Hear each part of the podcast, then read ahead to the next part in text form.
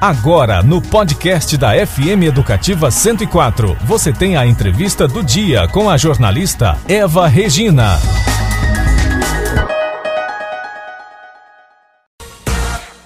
MS no Rádio. Entrevista. 7 horas e 44 minutos. E no próximo domingo acontece o primeiro PET em família, das 8 ao meio-dia, nos altos da Avenida Afonso Pena, em frente à cidade do Natal, com concursos e prêmios. Quem vai falar mais pra gente é o Bruno Nóbrega. Bruno, bom dia. Bom dia, Eva. Bom dia, Ricardo. Bom dia, ouvintes. Conta pra gente, Bruno, como vai ser o primeiro PET em família. Legal, antes de falar, é, Eva, queria lembrar que estamos no Dezembro Verde e esse, essa, essa festa, esse, esse evento domingo lá, é para marcar essa data. O Dezembro Verde acontece em todo o país, que é o mês de consciência ao abandono animal. Chega essa época do ano, aumenta os abandonos, Eva, em 70%. Que as pessoas vão viajar, não tem onde deixar, ou acabam abandonando os animais na rua, nos parques, em outros lugares também. Então essa é para marcar bem essa data do Dezembro Verde também, Eva, esse evento.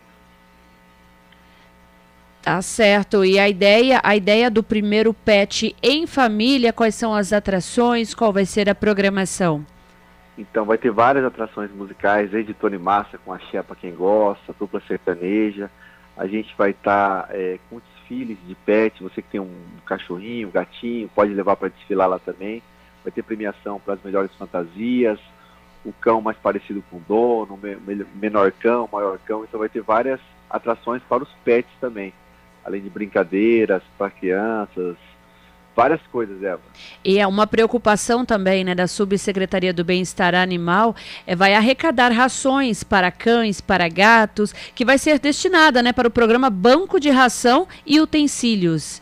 Isso, a gente até reforça quem for passear lá com o pet ou com a família, de repente leva um pouco de ração para a gente poder estar tá, tá ajudando. Gente, no banco de ração, como você falou, a gente tem um ajuda as ONGs, os protetores. Então, se for passear domingo lá, de repente leva uma, uma ração para nos ajudar, Eva.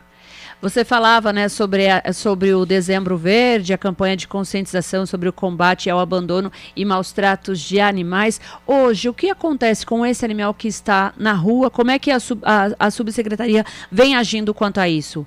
Isso, nós não temos um abrigo ainda, Eva, tá? Tá uma proposta para estar tá pronto ano que vem, para a gente estar tá poder acolhendo também.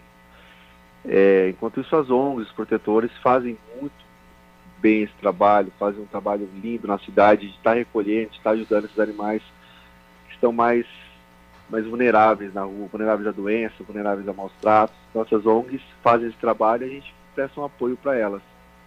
Bruno, vamos deixar mais uma vez o convite, então, domingo, das 8 ao meio-dia, né? Isso, das 8 ao meio-dia, vamos lá, leva seu pet, leva seu filho, leva seus amigos. Vamos fazer um domingo muito bacana e para marcar bem essa data, Eva, esse dezembro verde, que é o mês de consciência ao abandono animal.